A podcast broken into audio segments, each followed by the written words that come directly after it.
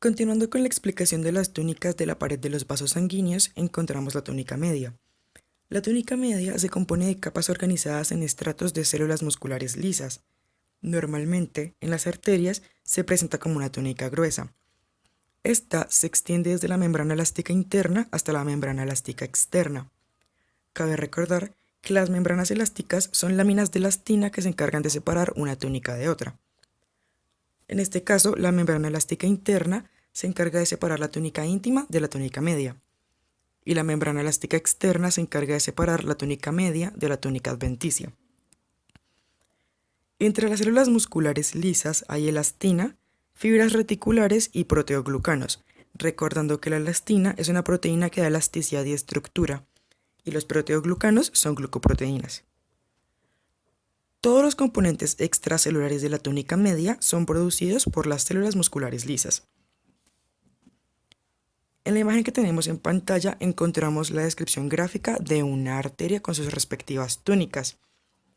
Encontramos que aquí está la túnica íntima, que es la capa más interna de las tres, que contiene endotelio que reviste el lumen de los vasos sanguíneos seguida de una capa media o de una túnica media que contiene principalmente células musculares lisas y fibras reticulares. Y por último encontramos la capa más externa llamada túnica adventicia que contiene fibras de colágeno y tejido conectivo que será explicado en la siguiente diapositiva. Túnica adventicia. Es la capa o túnica más externa que está compuesta por tejido conectivo. Aparte de eso, posee gran cantidad de fibras elásticas. La túnica adventicia es el principal compuesto de la pared vascular de las venas y las vénulas. Esta se une con el tejido conectivo laxo que rodea los vasos sanguíneos. En las arterias, la túnica adventicia se presenta relativamente delgada mientras que en las venas o en las vénulas la encontramos principalmente gruesa. En las venas y en las arterias, esta túnica tiene algo llamado vasa vasorum y nervi vasorum. El vasa vasorum es una red que se encarga de irrigar la pared vascular y el nervio vasorum es una red nerviosa que se encarga de controlar la contracción del músculo en la pared de los vasos. En la imagen que tenemos en pantalla podemos observar claramente definidas las tres túnicas que ya se han explicado. Encontramos la túnica más externa, como la túnica adventicia es, de tejido conectivo y fibras elásticas, seguida de una capa media o túnica media repleta de células musculares lisas que se encargan de secretar todo el, la sustancia extracelular. Y luego encontramos la túnica más interna, que es la túnica íntima, que tiene células endoteliales con un tejido conectivo subyacente y una capa elástica o membrana elástica interna que se encarga de separarla de la túnica media.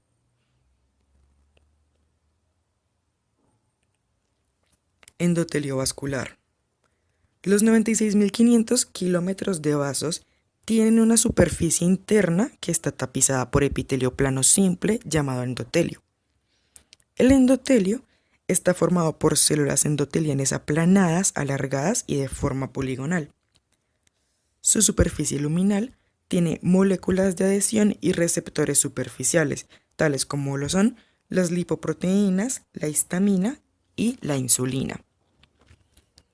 Hablando de las propiedades del endotelio, encontramos que tiene una permeabilidad selectiva, lo que se refiere a que el endotelio permite el paso selectivo de grandes y pequeñas moléculas de la sangre hacia los tejidos. Cuando hablamos de moléculas pequeñas, entendemos que son moléculas hidrófobas y que éstas pasan de la sangre al tejido mediante una difusión simple. Normalmente moléculas pequeñas son unas como el oxígeno y el dióxido de carbono.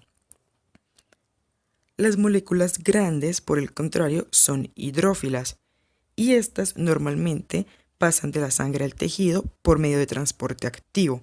Moléculas grandes son dichas como el agua, la glucosa, aminoácidos y electrolitos. y normalmente el transporte activo que usan es la endocitosis. Otra de las propiedades del endotelio es su barrera no trombogénica. Resulta que el endotelio no sustenta ni apoya la adherencia de las plaquetas o la formación de trombos. ¿Cómo lo hace?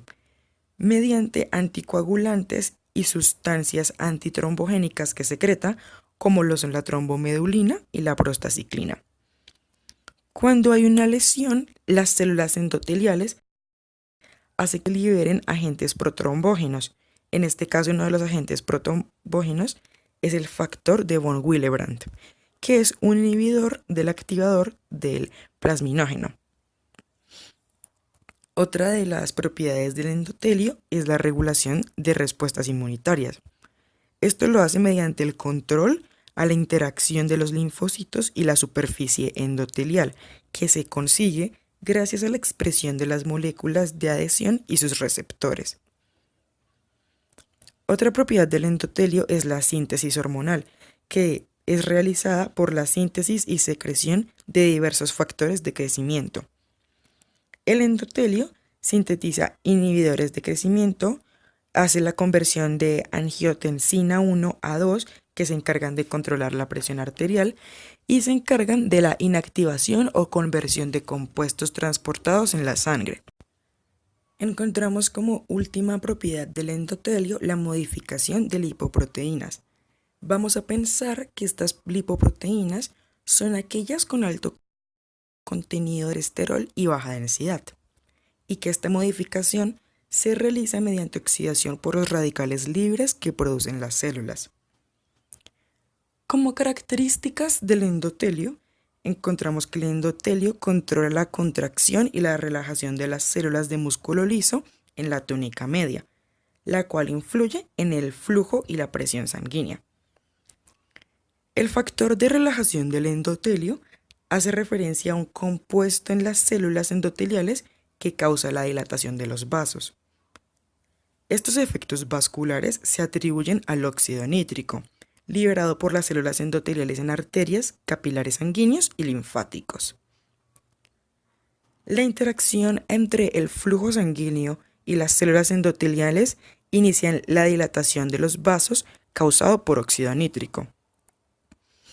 Hablando de la vasodilatación, vamos a definirla como la relajación de las células de músculo liso que aumenta el diámetro luminal y disminuye la resistencia vascular, tanto como la presión arterial. Es causada también por el estrés metabólico de las células endoteliales. El óxido nítrico regula el diámetro de los vasos, inhibe la adhesión de monocitos a células endoteliales disfuncionales y es decisivo en la homeostasis cardiovascular. Aparte de eso, son moléculas de señalización en procesos patológicos y fisiológicos, y encontramos también que el óxido nítrico es un agente antiinflamatorio, aunque en exceso causa la inflamación. Por el contrario, la vasoconstricción es cuando se reduce el diámetro de luz de estos vasos y normalmente aumenta la tensión arterial. Bueno, viendo la imagen que tenemos en pantalla, encontramos que esta es la representación gráfica del endotelio vascular. En este dibujo se muestra la superficie luminal del endotelio. Esta es la superficie luminal del endotelio. También se muestra que las células son alargadas y su eje longitudinal es paralelo a la dirección del flujo sanguíneo. Los núcleos de las células endoteliales también están alargados y también van en dirección al flujo sanguíneo. Encontramos el epitelio plano simple y encontramos debajo su lámina basal. También encontramos un complejo de unión entre célula y célula ejercido por las CAM y encontramos que el citoplasma de las células endoteliales está aquí. Ahora, en esta diapositiva encontramos dos fotomicrografías a la izquierda una de la pared de una arteria elástica y a la derecha otra de la pared de una arteria muscular. Empezando por la imagen que está a nuestra izquierda, encontramos que esta fotomicrografía muestra un corte transversal de una aorta humana teñida con resorcina fucsina para mostrar el material elástico. Se pueden identificar claramente tres capas, la túnica íntima, la túnica media y la túnica adventicia, que están señaladas y separadas respectivamente en nuestra fotomicrografía. La túnica íntima notamos que tiene un revestimiento de células endoteliales que está señalado como el endotelio. Este se apoya sobre una capa fina de tejido conjuntivo que tiene células de músculo liso, macrófagos ocasionalmente, fibras colágenas y elásticas. Separando la túnica íntima con la túnica media, deberíamos poder notar la membrana elástica interna. Sin embargo, como la membrana elástica interna contiene tanta elastina como las fibras elásticas que están presentes en la túnica media, no se puede diferenciar una de la otra. Por eso en nuestra imagen no es visible. En caso de que fuera visible, la encontraríamos normalmente aquí en la diferencia de estrato entre túnica íntima y túnica media. Bueno, continuando con esto, la túnica media contiene una abundancia de células musculares lisas. Ahora debemos tener en cuenta que estos pequeños puntos de color púrpura o azul oscuro corresponden a los núcleos de las células musculares lisas. Aparte de las células musculares lisas y sus núcleos de color púrpura claramente notables en la placa, encontramos las fibras de elastina, remarcadas como estrías de color fucsia, que están fenesteradas y por eso se pueden observar fácilmente. Recordando que estas son las responsables de que no se pueda ver una división clara entre la túnica íntima y la túnica media por la membrana elástica interna, ya que la cantidad de elastina que poseen estas arterias hace que se confunda la membrana elástica interna con la túnica media y por eso no sea visible. Bueno, ahora continuando con la imagen de nuestra derecha, encontramos esta fotomicrografía de un corte transversal de la pared de una arteria muscular en una preparación de hematoxilina y vecina.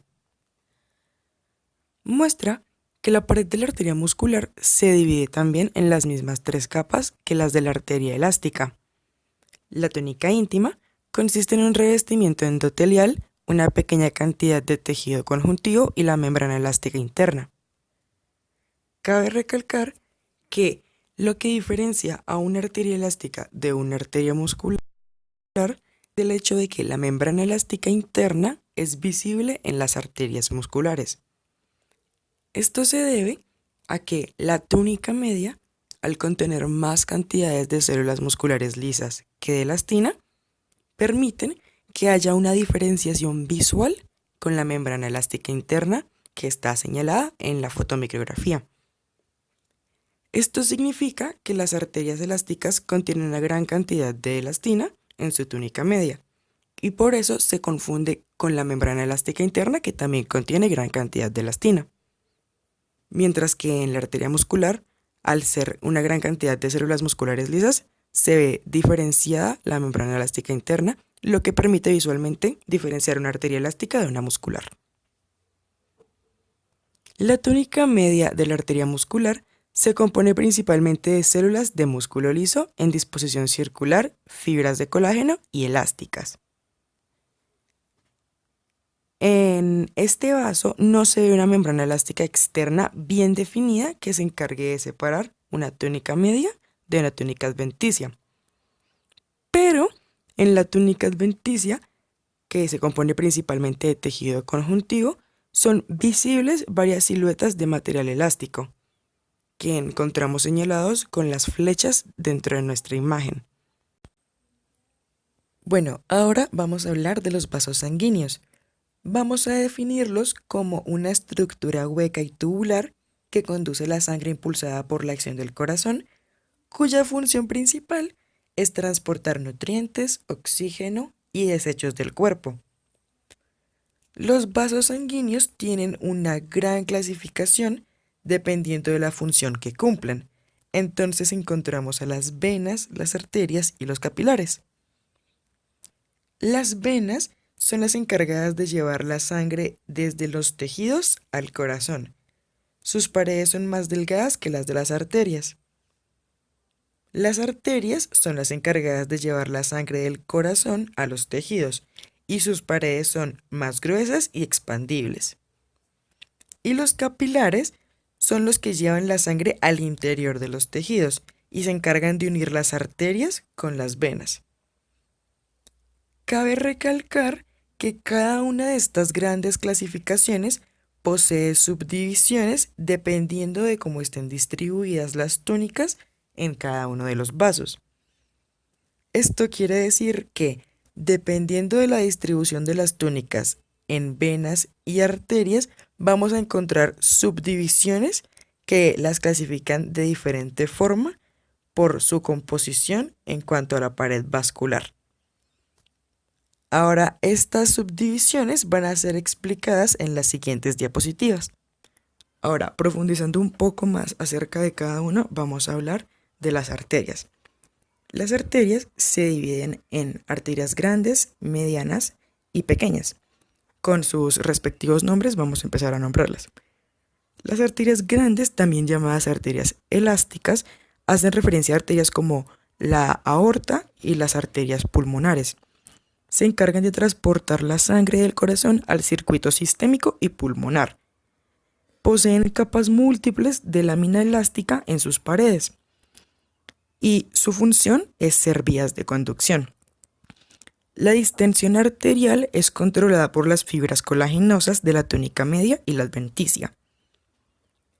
Bueno, en nuestras arterias grandes o elásticas, la túnica íntima es realmente bastante gruesa en relación a anteriores placas.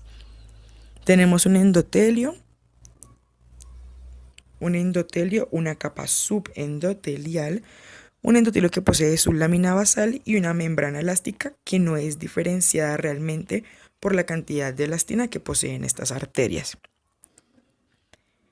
La túnica media, que es la que vemos en esta zona, es la más gruesa de las tres túnicas en estas arterias. En estas arterias contienen elastina, células de músculo liso, fibras de colágeno reticulares. Y por último tenemos la túnica adventicia.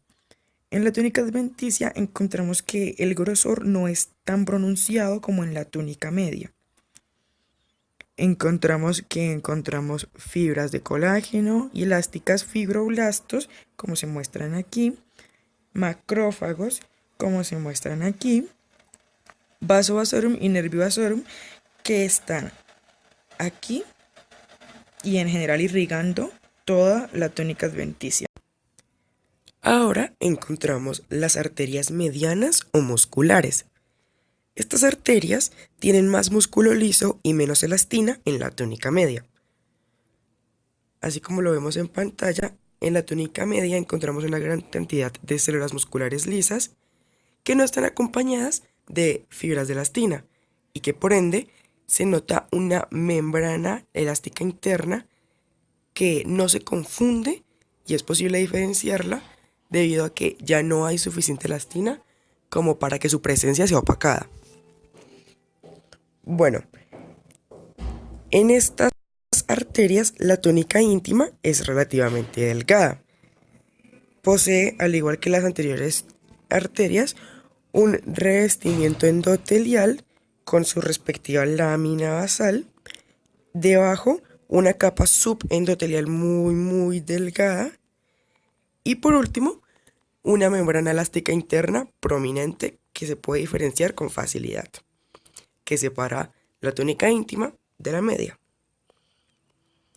Bueno, cabe recalcar que esta túnica es aproximadamente una sexta parte del espesor total de la pared y que en los adultos mayores se encuentra expandida. Normalmente el espesor de esta túnica varía según la edad, por eso decimos que en los adultos es expandida, mientras que en los niños es muy muy muy delgada, igual que en los adultos jóvenes. Continuando con las siguientes dos túnicas de estas arterias, encontramos la túnica media y la túnica adventicia. La túnica media de estas arterias tiene mucho tejido muscular liso y tiene poca elastina, como ya lo dijimos al inicio. Sus células están dispuestas en forma espiral y por eso es que notamos que sus células se ven alargadas por toda la túnica. Aparte de esto, en esta túnica pues no se presenta ningún fibroblasto. La túnica media y la túnica adventicia en las arterias medianas comparten casi que el mismo espesor. En la túnica adventicia encontramos fibroblastos, como lo vemos marcado por las flechas. Aparte de eso encontramos fibras colágenas elásticas y adipocitos. Eh, la túnica media y la túnica adventicia, al igual que las anteriores arterias, está dividida por una membrana elástica externa. Y la túnica adventicia es la que posee el vasa vasorum y el nervio vasorum, que son las redes sanguíneas y nerviosas que van a irrigarla en primer caso y en segundo permitir movimiento. Entonces, encontramos en nuestra fotomicrografía las tres túnicas de las que hemos hablado claramente diferenciadas, siendo esta la túnica íntima, siguiéndole la túnica media, a la que corresponde toda esta zona, y por último la túnica adventicia, siendo visualmente diferenciadas muy fácilmente. Encontramos nuestro endotelio en la túnica íntima, y encontramos una división entre la túnica íntima y la túnica media por la membrana elástica interna, la cual notamos aquí bordeando toda la lámina basal y la capa subendotelial del endotelio. Encontramos nuestras células musculares lisas que se presentan con núcleos principalmente alargados de color púrpura y encontramos una membrana elástica externa presente en esta zona, separando lo que es la túnica media de la túnica adventicia. También encontramos en la túnica adventicia fibras elásticas como están presentes aquí marcadas por la línea y fibras colágenas marcadas igualmente aquí por la línea siendo esta la representación gráfica comparada con la fotomicrografía de una arteria muscular o también llamadas arterias medianas.